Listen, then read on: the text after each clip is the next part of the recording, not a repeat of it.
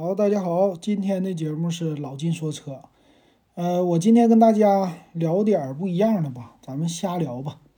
那这两天啊，这老金看《人生一串》这个纪录片，就是边吃饭的时候边看，就吃串儿的。这个是 B 站他家拍的，拍完了以后一看啊，这全国各地太有意思了。他这个片儿呢，是一会儿拍南方，一会儿拍北方。他这个片儿里是分故事的，一段接一段的，从南到北，全国各地啊都给你走一圈儿。呃，可以这么说啊，就是中原地区烧烤文化没有周边地区的烧烤文化更好，就是属于边境地区。比如说，呃，这个东北啊、西北啊，或者西南呐这些的地方，哎，越是偏的地方吧，它越有烧烤文化。所以给我看的心直痒痒。你现在你说不能旅游，但是呢，我还想说咱自驾游，要是往那儿去，哎，这挺好。所以今天呢，老金说车这期节目啊，咱们过过嘴瘾。咱要是自己开车自驾游，应该怎么走？我最近呢看今日头条啊，有很多人他们是专门的自媒体的号，他是做自驾游攻略的，这个整的挺有意思。有一个好像叫中国地理呀，什么自驾游地图，那位大哥呢就把整个的边境的公路全部都给他开了一圈，做了一个真实的路书。嗯，啊，我这个挺厉害啊，真实的路书，然后全走一圈，自己开车啊，自己给他做出来，分享在公众号当中。当然，有的人他是要收费的。然后我就想了，嘿。那位大哥开的车呢，是一个普通的城市型的 SUV，但是呢，老金，我我想整一个，整一个车，咱们开的这个车去，整什么车呢？因为你说在我们的男性的心目当中，都有一款越野的梦啊，很多的男性都有，总想买一个越野车。这个越野车呢，能给你带来的是呃感觉上的自由。其实你开个五菱小面包。你也能全国自驾游啊，一样能越野，但是那样的感觉不一样啊，就是不在乎曾经，哎，不对，不在乎天长地久，只在乎曾经拥有，就是有过了以后他就舒服了，那他就高兴了。当然了，很多人买越野车，大部分时间都是吃灰啊，越野的功能不一定能体现出来。但是我就在想啊，咱们的预算还不能高，因为越野车这东西它不是刚需。可能你在城市里开呀，它的刚需是轿车，小轿车底盘儿，哎，就开起来比较的舒服。那如果家里边的第二辆车，我们带着父母出去旅游，走遍不能说全中国吧，咱就偶尔的走一走这些的线路，咱们应该开什么车呢？老金想了两种车型，一个呢，我想开的就是越野车，啊，这个越野车呢，可以让我们上天入地啊，不能下海。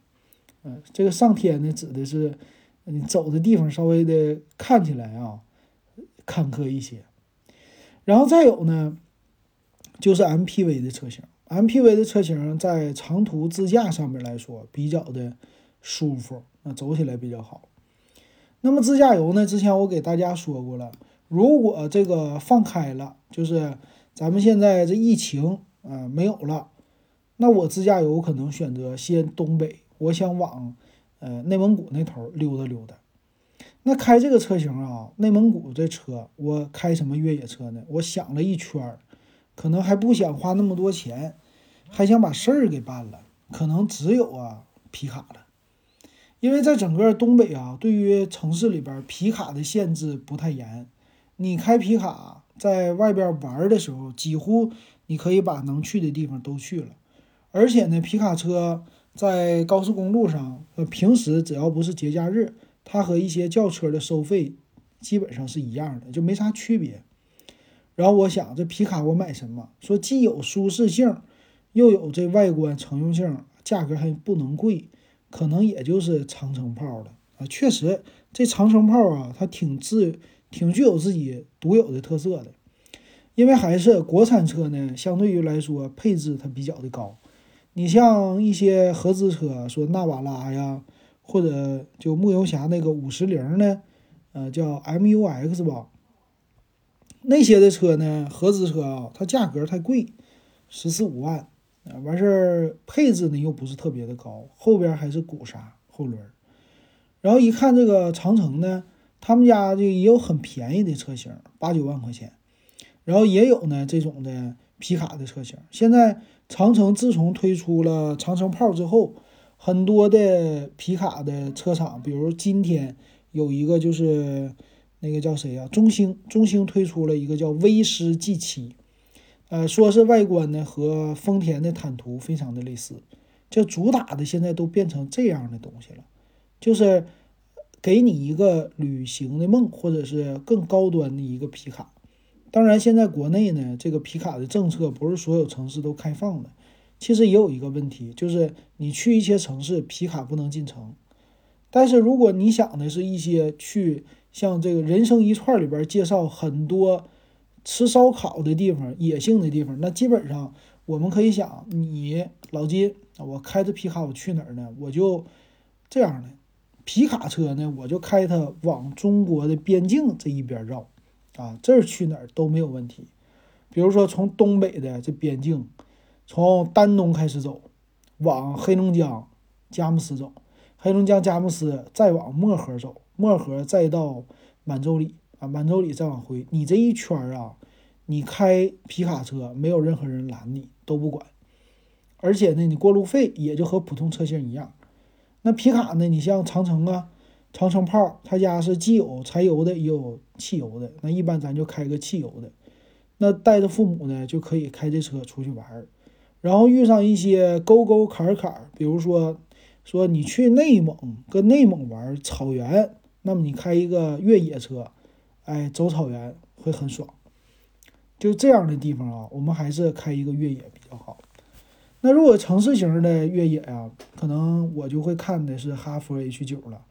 当然了，坦克三百它也比较的好，但这样的呢，它既要考虑空间性，也要考虑价格。你像坦克，呃，长呃哈佛的 H 九，它的售价呢都已经是二十万或者是二十多万了啊。你平时在市区开呢，你开这个车它还比较的费油。其实考虑这些的经济性啊。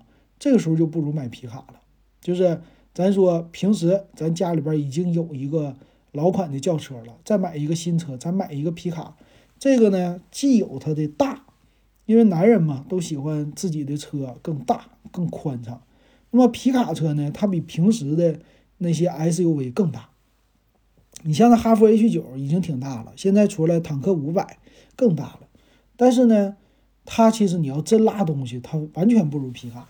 皮卡就是第二排的空间稍微差一点，但是到了第三排，也就是它那后斗，这个东西你只要是加个盖儿，咱说加那个平的，给这个箱子上加个小盖儿，你随意拉，你愿意拉啥拉啥，几乎你说出去你吃个烧烤，你拉个三五头羊你都能拉啊，那这东西实在是储物空间太大了，所以你就可以有一些的想象了。啊，你带着家人们呢出去游玩啊，啊，这出去的时候，家里边要是坐个三四个人，你开着皮卡车，第二排的空间也还可以，走一些沟沟坎坎的话呢，这个坐起来也还行。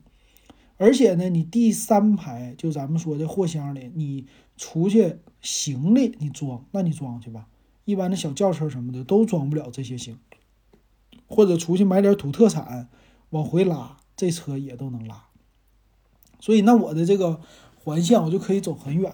你比如说现在是冬天了，要是冬天没有疫情的话，那老金可能有了这个车，我就会开着这个带着父母去云南，因为东北人嘛，肯定喜欢往南走啊，就是不冷的地方。那你往云南那头走呢，皮卡在那边也是很盛行。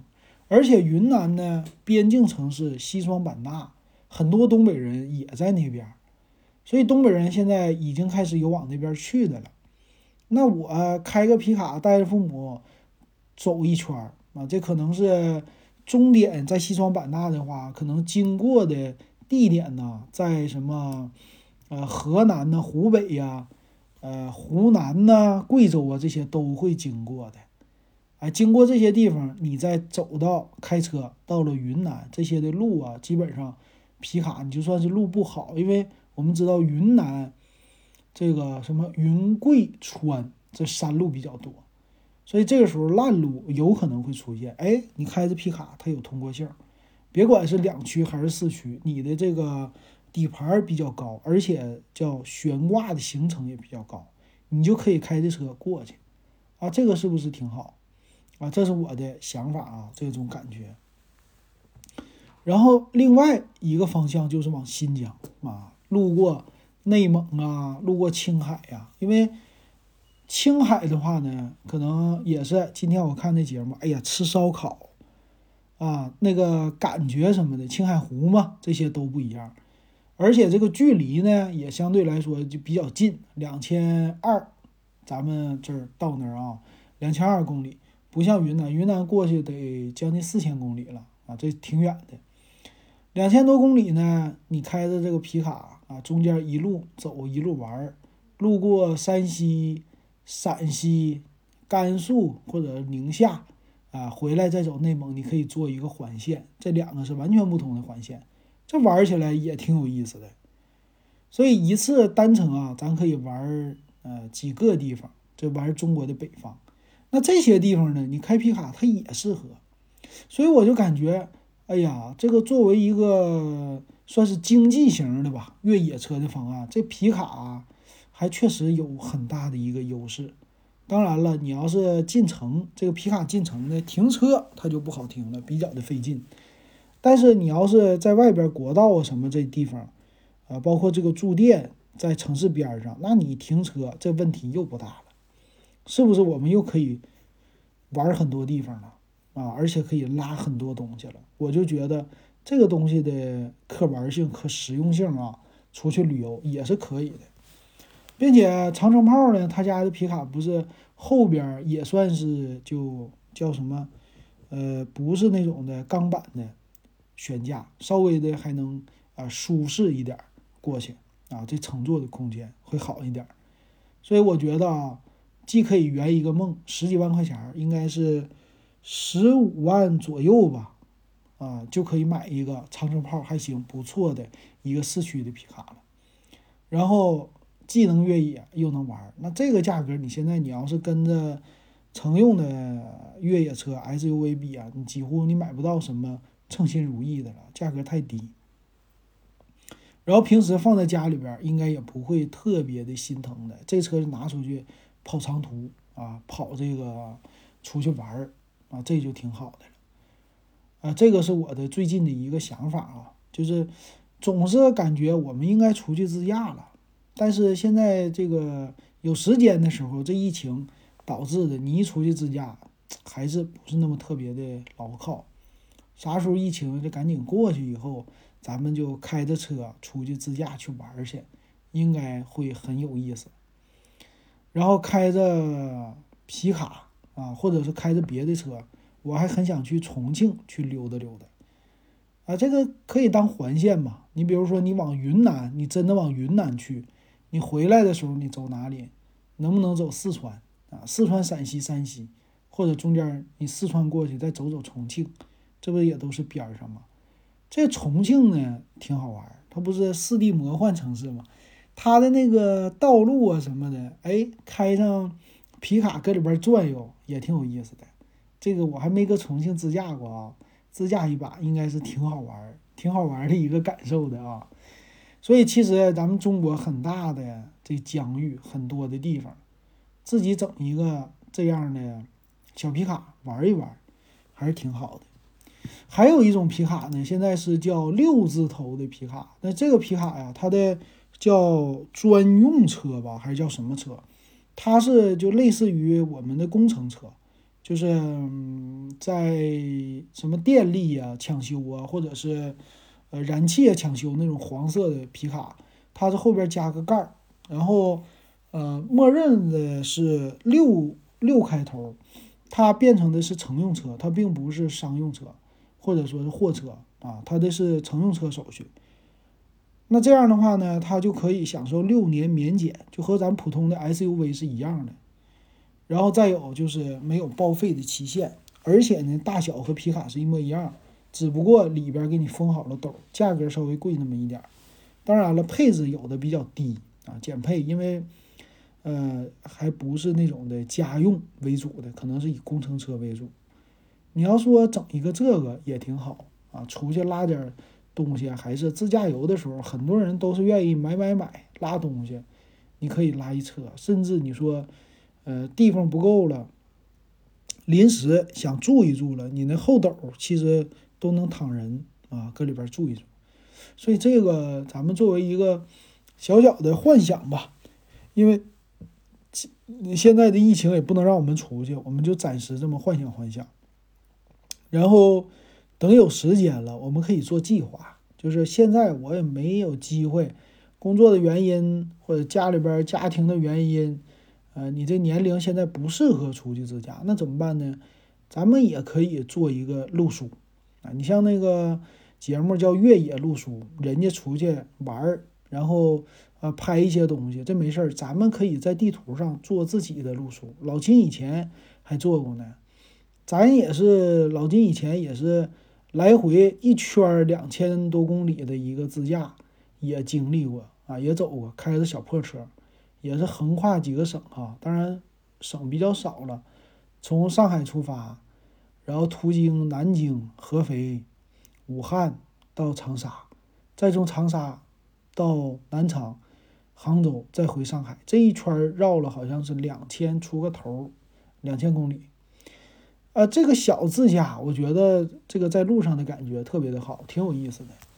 所以呢，呃，也适合做一些的详细一点的路书啊，就是，呃，疫情期间或者你没有时间的时候，那你详细的做一些规划啊，哪怕是很短的这个规划，会非常有意思。然后规划完了以后，当真有一天你实能实现了，那么你就可以按照你的规划，呃，去走了。这个规划呢，想这件事儿谁都可以想啊，只要不付诸实动。不付出实际的行动，这玩意儿也不花钱，咱就多想一想。那我呢，先从这个节目里边咱唠唠嗑啊，车什么的，咱就想一想，那不一定选这个。但是呢，路书这玩意儿是可以做的。好，那我这哪天啊，以后有时间了，我也花点时间，我也做他他的这个越野路书啊，不是越野路书啊，旅游路书。比如说带着我父母，咱就奔。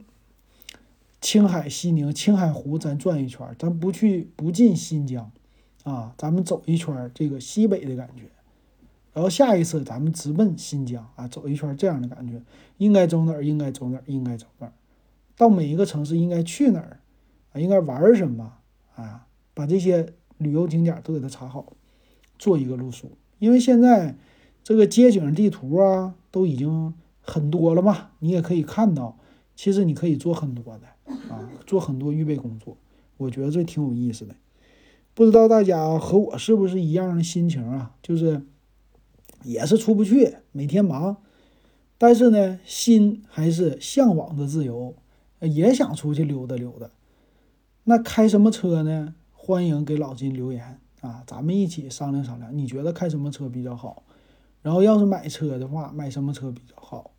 啊，溜达有意思，好玩儿。嗯，咱们就以这个为一个核心啊，欢迎大家给老金留言。行，今天咱们的幻想就先到这儿吧，感谢大家的收听。